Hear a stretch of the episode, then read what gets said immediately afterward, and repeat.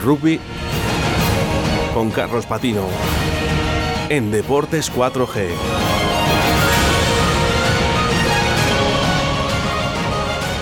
Bueno, hoy con las dos sintonías eh, que a mucha gente le gusta, unos menos, que a otros más, pero bueno, ahí con las dos sintonías.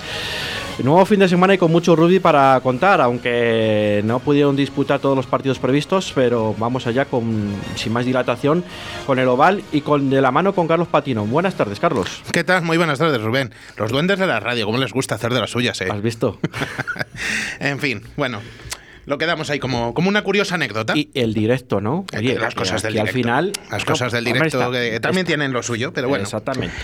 Eh, vamos ya con el, con el rugby porque efectivamente ha sido un fin de semana otra vez intenso, aunque como bien decías, no se han podido disputar todos los encuentros previstos, ya que en la división de honor hubo que suspender dos encuentros debido a eh, positivos. En el grupo 2 se suspendió el partido entre Ciencias Vida y Mazavi Santander Independiente, mientras que en el grupo 1 se vio afectado uno de los equipos vallisoletanos, concretamente Braquesos Entre Pinares, que tuvo que suspender su encuentro ante Barça Rugby por la aparición de varios positivos entre los blaugranas. Desde Deportes 4G les deseamos, por supuesto, una rapidísima recuperación a todos los afectados, pero vamos ya con, los que nos, con lo que nos gusta, que son los partidos, y el que sí se disputó en Pepe Rojo el sábado a las 4 y media de la tarde. Tiene mucho que contar ese Silverstone El Salvador Ampo Ordicia porque apenas hacía un mes que se habían visto las caras colegiales y guipuzcoanos y el sorteo de la segunda fase deparó que se volviesen a encontrar otra vez con Pepe Rojo como escenario. El partido casi tan vibrante como el de la primera fase, aunque con algunas diferencias. El encuentro estaba un poquito condicionado por la ausencia de los tres internacionales que aportó a la convocatoria del 15 de León Silvestre El Salvador. Tenía todo un reto. De esta forma, el equipo blanquinegro ante Ampordicia. Conscientes de ello, los de Juan Carlos Pérez salieron a por todas en el primer tiempo, con la novedad del sudafricano Jean-Luc Cilliers en el 15 inicial. Era precisamente el joven apertura sudafricano el que sumaba los primeros puntos tras un buen trabajo de la delantera en la 22 visitantes. Eh, conseguía el primer ensayo en el minuto 6, lo transformaba Christian Rast para el 7-0. Una serie de patadas eh, que llevaban muchísima presión a Carpo Ordizierra de Ciliers. Gustó mucho el eh, penúltimo fichaje de Silvestre Salvador. Luego contaremos por qué digo eh, penúltimo. Los blanquinegros se adueñaron del terreno de juego durante los primeros 40 minutos. Ampordicia que lo intentaba, pero sin fruto. de hecho, falló un intento de golpe de castigo a palos Lander Mújica, se marchó desviada su patada y jugada clave en el minuto 30, porque en Eco Salinas, el flanker de los guipuzcoanos vio la tarjeta roja por una acción antideportiva. Se quedaban de esa forma los de Íñigo Marotías en inferioridad durante 50 minutos, durante el resto del encuentro. Cristian Ras eh, ponía poco después el día cero con un golpe de castigo, resultado con el que se llegaba al descanso, pero tras el intermedio se estiraban los guipuzcoanos conscientes de lo importante de sumar puntos en esta segunda fase. Más ritmo y conseguían su objetivo o empezaban a hacerlo en el minuto 49 por medio de Kylie Bostuizen con un ensayo del eh, delantero eh, que conseguía la del que conseguía la transformación mújica eh, 17 en el minuto 49 respondía Rust rematando con una bonita acción personal, una jugada colectiva de su equipo. Respiraba un poquito Silvestre en El Salvador a falta de 25 minutos, 17-7. Pero ¿qué pasaba? En ese momento entraba Valentín Cruz, el máximo artillero, francotirador, llamémosle como sea, de la División de Honor. Y los de Marotías apretaban con la entrada del argentino un poquito más. Eh, conseguía precisamente nada más entrar un golpe, 17-10, y con un buen avance por la izquierda de su equipo, Igor Genúa se escapaba para poner el 17-15 a falta de 20 minutos. Eh, en todo lo alto. Fallaba la transformación cruz que hubiera sido el empate. Pero bueno, eh, les daba igual porque consumaba cinco minutos, pasaban solo. Eh, consumaba eh, Ampordicia la remontada con otro golpe de castigo que acertaba Cruz para el 17-18. Eh, sin embargo, Silvestre Salvador no se rendía, había seguido intentándolo el equipo de Juan Carlos Pérez y con una buena jugada de delantera, gran avance de Nicolás Jurado que se fue muchos metros eh, percutiendo contra la defensa rival, eh, se provocaba un golpe de castigo desde dentro de la 22 que Rust no fallaba y ponía el 20-18, a falta de 10 minutos que iban a ser sin cuartel. Eh, los vallisoletanos empezaban a estar quedándose sin gasolina en ese momento, un esfuerzo físico tremendo por parte de Silvestre El Salvador, pero eh, ante un equipo vasco que no se iba a rendir eh, de ninguna manera. Poco a poco nos acercábamos inexorablemente al minuto 80 y un ataque casi a la desesperada de los ordiciarras circulaba por el centro del campo hacia el ala izquierda, golpe de castigo, no demasiado escorado, un poquito lejano, eso sí, dos puntos de ventaja en ese momento para Silvestre en Salvador y un golpe fácil que el público hacía, hacía temer le hacía temer una derrota porque ¿quién pateaba? Valentín Cruz, máximo anotador de la liga casi infalible, pero casi solo, porque esta vez falló. Y no porque se le fuera desviado, sino porque se le fue al poste. Que es, mm, es raro, es raro ver un, un tiro al palo en rugby, pero el sábado se vio en Pepe Rojo, con lo cual 20-18, victoria para Silvestre en El Salvador, gracias a ese fallo de Valentín Cruz. Vamos, que sufriendo hasta el último segundo. Literalmente pero vamos, de una forma... Menos, mal, menos mal que no había viento. Si no lo hubiésemos echado culpa al viento. No había viento. Yo no le voy a echar la culpa a nadie, por si acaso. Eh, tensión máxima. Luego repasamos cómo queda la clasificación, pero antes, eh, si te parece, vamos a escuchar la valoración del partido que hacía Juan Carlos Pérez. La valoración, yo creo que, bueno, contento con con el esfuerzo de los chicos, yo creo que han hecho un trabajo encomiable. Muchos han tenido que jugar 80 minutos, teníamos pocos cambios. Hoy, bueno, tenían que trabajar muchísimo contra un rival complicado y dos partes muy diferenciadas. En la primera, yo creo que hemos controlado más y en la segunda, bueno, yo creo que sus cambios les han dado un plus, aunque jugando con uno menos, les han dado un plus que yo creo que les hacen casi ganar. Y luego al final, pues en la última jugada, cara cruz, hoy ha tocado cara para nosotros. Otro día por ahí a ser cruz, pero estoy contento con el esfuerzo de, los jugadores. Sabemos muchas cosas que tenemos que mejorar, pero contento con, con el esfuerzo de los chicos. Y estos son los motivos por los que las dos mitades del partido fueron tan diferentes, según analizaba el técnico de Silvestre El Salvador. Sí, sí, sí, yo creo que le hemos quitado la presión de tirar a palos hoy, pero él es un jugador muy bueno, también en ataque ha estado muy bien, manda mucho, entiende el juego y luego nos hace una cosa que, que no teníamos tanto con los otros dieces, que es el juego al pie fácil al campo contrario, les pone a los alas, como estén descuidados, eh, les pone muy atrás, entonces nos da más espacio para jugar a los demás, tener un pateador con, con tanto eh, visión de, de, juego y con tanta patada hace que, que estemos más tranquilos jugando, porque ellos no pueden presionar tanto, tienen que tener dos o tres atrás. Entonces, muy contento con él. Eh, eh, toquemos madera con las lesiones porque tuvo mala suerte el chico y ha trabajado mucho, es un trabajador y yo creo que nos, puede dar muchas, muchas cosas. Así que contento con él, contento por él también. yo creo que se lo merece el jugar bien y, va a dar más. ¿eh? Esto es muy poco, es el segundo partido que juega en un año entero. Vine de, no jugar y yo creo que va a darnos mucho más cosas, pero estoy muy contento con él. Era tener el control del partido y en la segunda parte no había sensación de que teníamos el control. Tanto en la primera sí, igualados con 15 contra 15 teníamos la pelota, les hacíamos daño, yo creo que avanzábamos, buscábamos bien los espacios y la segunda es que hemos estado mucho tiempo en nuestra, en nuestra zona de marca, en nuestra zona de 22 y ahí la cabeza empieza a bajar y, ahí se nota menos, se nota menos que estás con uno. Ellos eh, igualaban la melee o es que han hecho seis cambios adelante y eso se ha notado, se ha notado mucho, le ha dado una velocidad, pero sobre todo es que teníamos un descontrol del partido y al final cuando nos hemos puesto por delante nos ha faltado cerrarlo, nos ha faltado un pelín de experiencia, esos son los partidos que tenemos que esperar a cerrar. No puede ser que, que con 20-18 quedando un minuto ese balón nos piten un retenido. No puede, no puede ser. Escuchábamos además, eh, aparte de esos, esa explicación de por qué habían eh, sido tan diferentes los dos tiempos, eh, la valoración que hacía del, del debut de, de Jean-Luc Siliers con el, con el primer equipo de Silverstone el, el Salvador, Juan Carlos Pérez.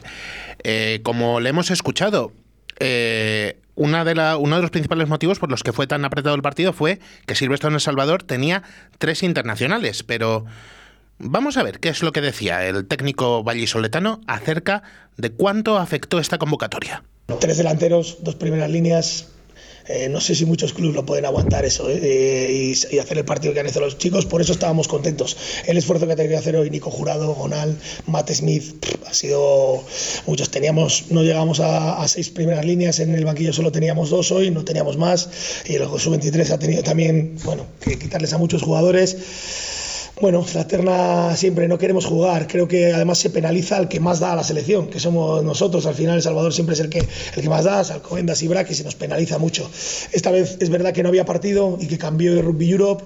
Esperemos eh, poder cambiarlo y que el año que viene, cuando juegue la selección, pues que no juguemos, porque yo creo que al final yo no, no, es porque tengamos miedo a jugar sin ellos, solo sin ellos, tenemos buena plantilla y son tres jugadores, porque yo creo que también el público quiere ver a los mejores y ya que pagan eh, es un poco de respeto también al público, así que bueno, yo creo que por todos y para que el jugador no tenga que estar preocupado y esté solo centrado en la selección en vez de en su club, yo creo que es bueno que no se juegue, así que es una lucha, el año que viene nos volveremos a luchar y me la volverás a hacer la pregunta otra vez casi seguro, pero espero que no, pero que yo creo que hay que aprender de los errores y creo que esto no es bueno para nadie.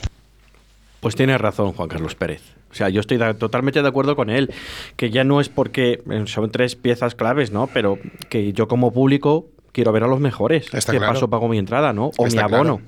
O al menos que se compense de alguna forma los clubes. Exactamente, es que si Económicamente, con suspensión del calendario, de alguna forma. Sí, sí, porque si no, al final... No, es que de hecho, Víctor Sánchez... Eh, eh, tras el, el, primer partido contra, contra Georgia, eh, bueno, no pudo viajar a Rumanía por, eh, como dijimos, una, un golpe fuertísimo en la cara. Sí. O sea que no es solo no poder disponer de él, sino eh, disponer de él lesionado. Con lo cual, bueno, Vamos a ver, como dice Juan Carlos, a ver si se arreglan las cosas para el próximo año.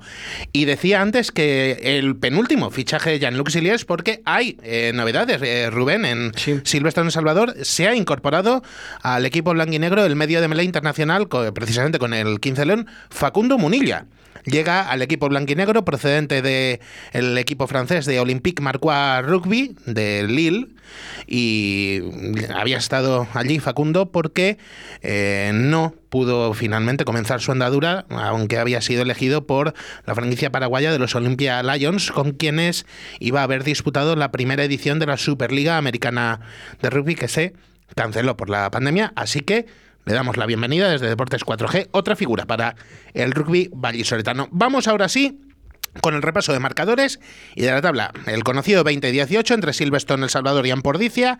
22-13 se impuso Lexus Alcobendas a U bajo cero. Suspendido Braquesos Entre Pinares, Barça Rugby. En el grupo 2 se suspendió también, como decíamos, Ciencias Olavide, Mazavi Santander Independiente. 62-24 se imponía Cisneros a Les Abelles y apretadísimo en Fadura, 25-24. Ganaba Guecho a la Samboyana. En los eh, dos grupos, eh, así que de la tabla, cambio de líder en el grupo 1 por eh, no haber podido jugar Braquesos entre Pinares. pasa a liderar Lexus Alcobendas, 7 partidos, 22 puntos. Son segundos los queseros, 6 partidos, 19 puntos. Sube al tercer puesto Silvestre en El Salvador con 18. es cuarto Ampordicia con 15 Quinto, Ubu bajo cero con 12. Cierra el grupo 1 con un partido menos. Barça Rugby con 7. Grupo 2. Primero Complutense Cisneros 28. Segunda Samboyana 21. Estos dos pasarían al playoff por el título. Tercero es Guecho con 13. Cuarto Lesabelles con 12. Y con un partido menos los dos es quinto Ciencias Solavide con 11 y Mazavi Santander Independiente con los mismos. Próxima jornada, tenemos semana de parón, eso sí. Pero tendremos estos enfrentamientos en las terrazas, Lexus Alcobendas Braquesos entre Pinares, en Altamira, Ampordicia U bajo cero, en Pepe Rojo, Silvestre El Salvador, Barça Rugby. Y en el grupo 2, en el central, tendremos el Complutense Cisneros Ciencias Olavide, en San Román, Mazavi Santander Independiente contra Unión Esportiva Samboyana y en el Jorge Diego Pantera de Valencia, Les Abelles Guecho.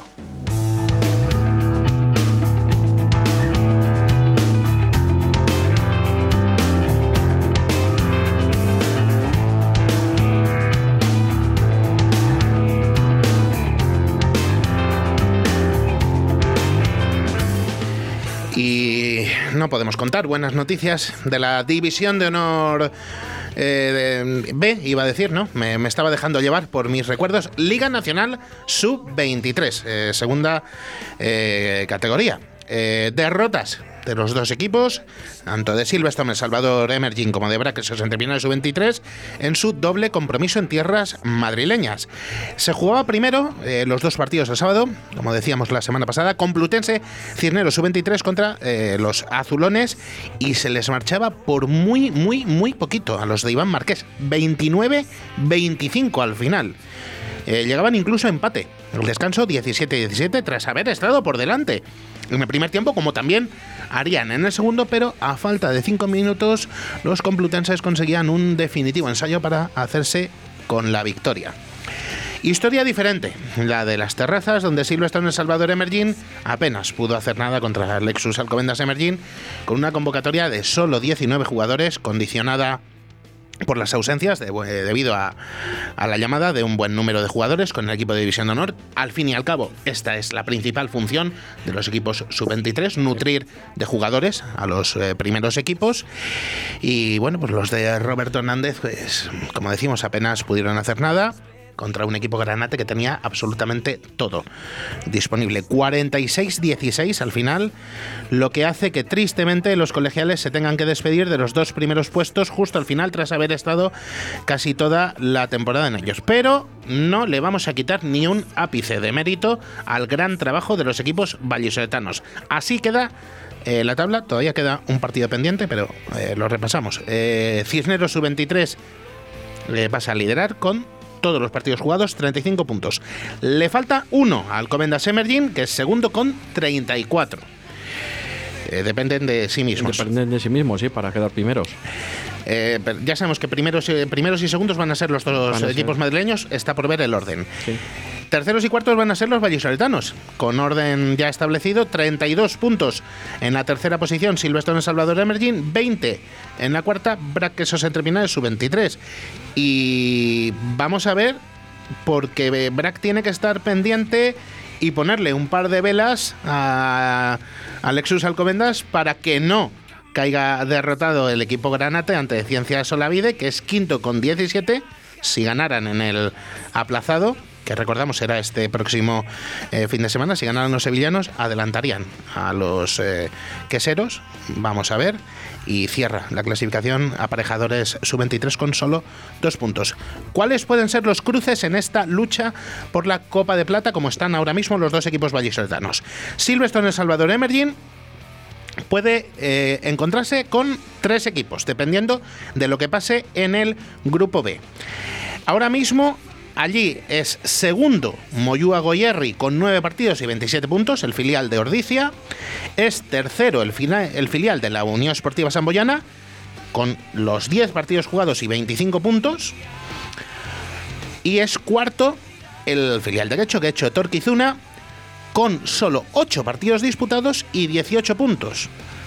Eh, los eh, Tarras podrían llegar hasta la segunda posición si ganaran los dos pendientes con bonus. Eh, muchísimos cambios en lo que queda. Puede pasar de todo. ¿Contra quién podría jugar eh, Braquesos entre finales sub-23? También contra Gecho de Torquizuna o contra la Unión Esportiva Samboyana sub-23, en principio, siempre y cuando los de Iván Márquez consigan mantener el cuarto puesto. Estaremos pendientes de ello y lo contaremos en próximos eh, programas aquí.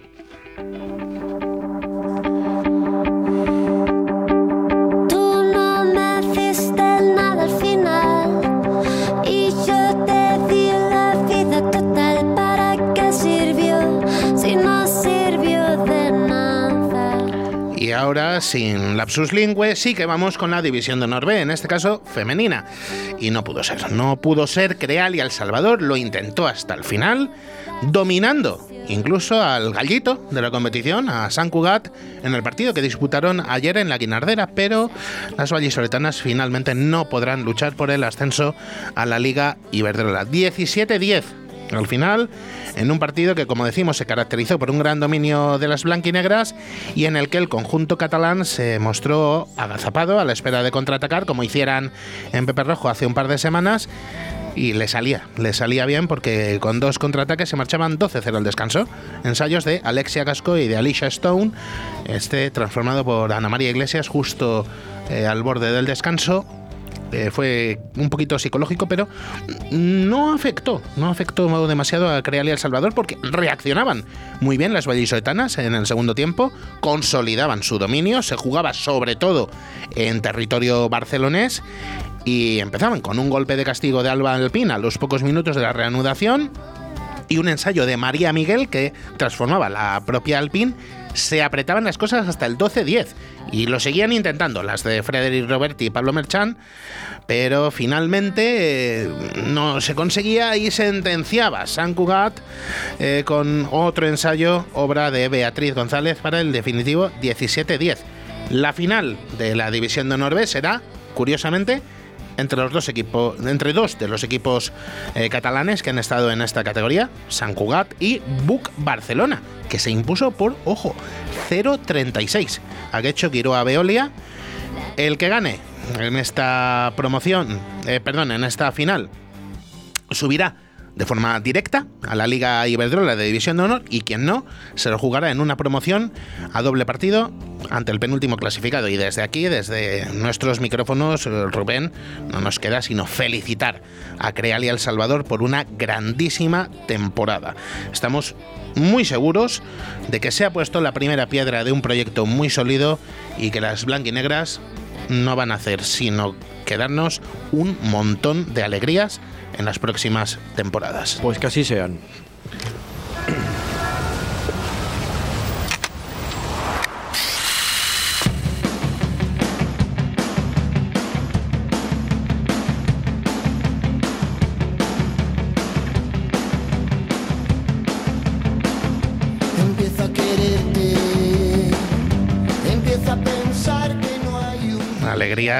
Que no nos ha dado la, la, selección. No me lo cuentes, que lo estuve viendo. Madre mía, qué partido. ¿Decepción? ¿Lo llamamos?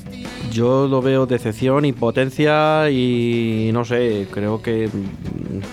Yo no entiendo mucho de rugby, pero te quedas con un jugador menos. Yo, le, yo, le, pongo, yo le, pongo, lo de decepción claramente. Decepción, sí, porque empiezas ganando y, luego te remontan de esa manera que, te vas del partido de una manera incomprensible, pero bueno, en fin. 43-28, el resultado final. de Portugal eh, se impuso a España en el estadio Dujamor de Lisboa.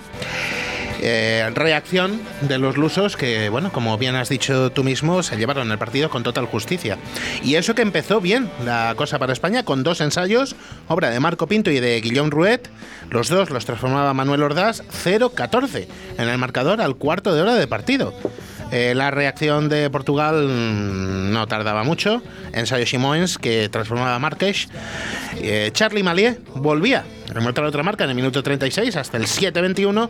Pero Sousa Guedes apretaba el marcador hasta el 14-21 con el que se llegaba al descanso. Eh, y es que al intermedio parecía que España podía llevarse el partido de, Lisboa, pero, pero no. Eh, buena reacción, decimos, de los Lobos en el segundo tiempo con dos ensayos.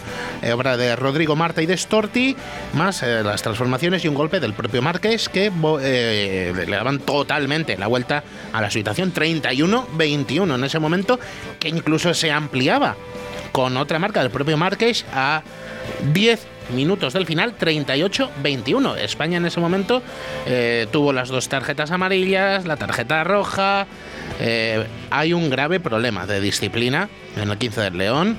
No se pueden tener tantas tarjetas eh, si quieres ser competitivo y sobre todo si se quiere cumplir ese sueño de, de Francia de 2023.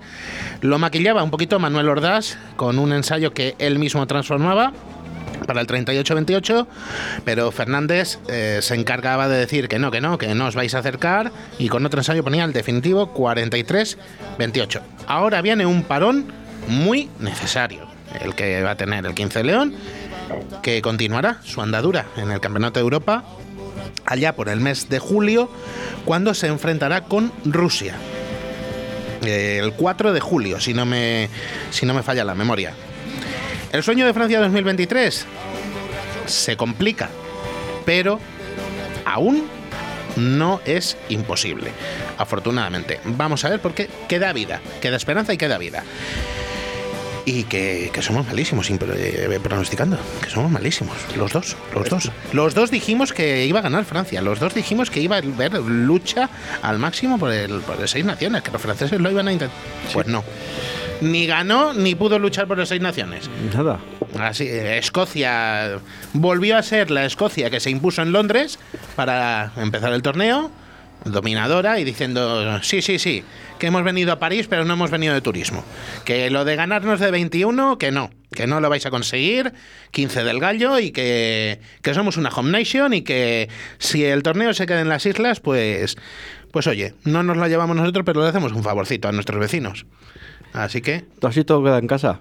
Casi. ¿Eh? Que Casi todo que- queda en casa en las islas. Ah, sí, más o menos. Más o Eh, menos, rivalidad más o al menos, máximo, pero, pero bueno. oye. No, no, sí, eh, yo ya lo dije el lunes pasado, que lo de las Home Nations eh, es algo muy, muy serio y si se puede quedar el torneo en una de las cuatro naciones que empezaron con el, con el Tinglao, pues, Pues mejor para mejor, ellos. para, mejor para ellos. 23-27, por cierto, Sí, que no lo hemos dicho, el resultado del, del viernes. Y así se queda la tabla final del Seis Naciones. Lo ha ganado Gales con 20 puntos. Ha quedado primera la selección del, del Dragón. Voy a decir todos los apelativos y así se quedan los oyentes con ellos. 15 del Dragón, Gales, 20 puntos. 15 del Gallo, Francia, segunda, 16. 15 del Trébol, Irlanda. Ha sido tercera al final. Bueno, Francia sí que ha conseguido con ese bonus defensivo Sí, encaramarse a la, a la segunda plaza. Tercera, como decimos, Irlanda. Por cierto, selección que es de la isla de Irlanda, no de la República de Irlanda. Juegan unidos todos los condados. O sea, eh, el Ulster juega con. Se mezclan. República y Ulster. Cuarto, 15 del Cardo, Escocia, con 15. Quinta fue el 15 de la Rosa, mis ingleses que me han decepcionado un poquito. Tampoco. Bueno, poco, sí. Mucho. Dos, dos victorias solo. No, no, no le voy a maquillar. Me han decepcionado mucho. Sí. A todos, ¿eh? Yo creo. A todos los amantes del rugby eh, nos han de Me han decepcionado mucho. 10 puntitos para Inglaterra. Cuchara de madera para Italia. En este caso, 15 transalpino. Le podemos poner de mote. No tiene demasiada tradición todavía. Pues sin puntos y a la espera del Seis Naciones 2022 a ver a ver qué tal se da. A ver qué nos depara. Pues hasta aquí, hasta aquí llegó Deportes 4G, prácticamente 2 y... digo, perdón, 2, 3, 3 y 12 minutos prácticamente ya. Eh, nos tenemos que despedir porque nos hemos pasado un poquito de tiempo, pero nada, esta misma tarde, a las 6 de la tarde, Deportes 4G, con la tertulia de con todos los tertulianos aquí y alguna sorpresa que tendremos. Chao, chao, chao.